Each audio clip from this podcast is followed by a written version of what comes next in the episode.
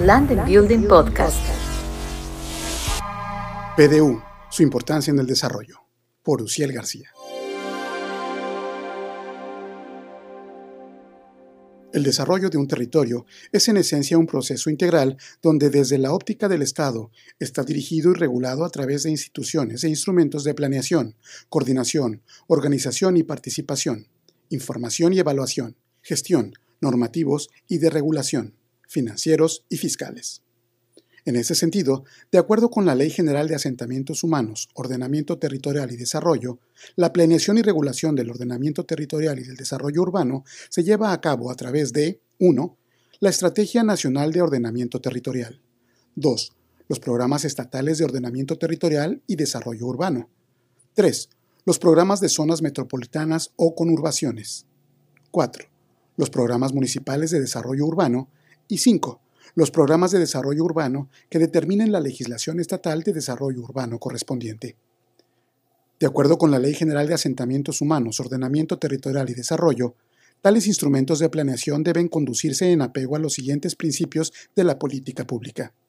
Derecho a la ciudad, equidad e inclusión, derecho a la propiedad urbana, participación democrática y transparencia, protección y progresividad del espacio público, resiliencia, seguridad urbana y riesgos sustentabilidad ambiental, accesibilidad universal y movilidad.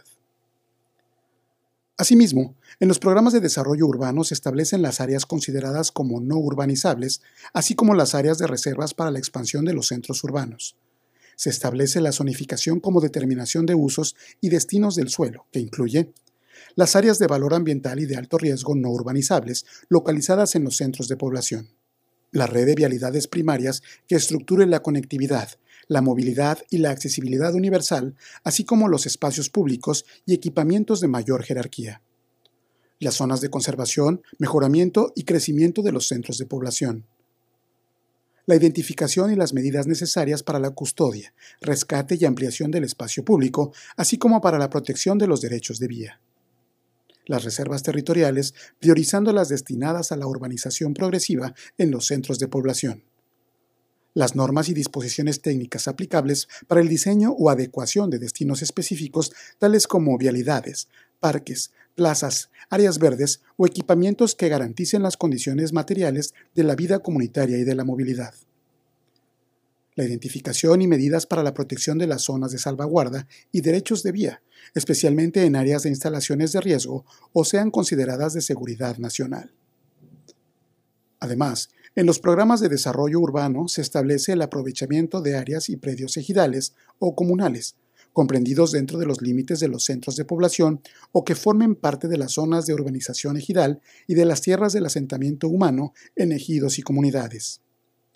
Por todo lo anterior, se establecen estrategias, líneas de acción y una cartera de proyectos acompañados de instrumentos técnicos, jurídicos, normativos o financieros que posibiliten llevarlas a cabo.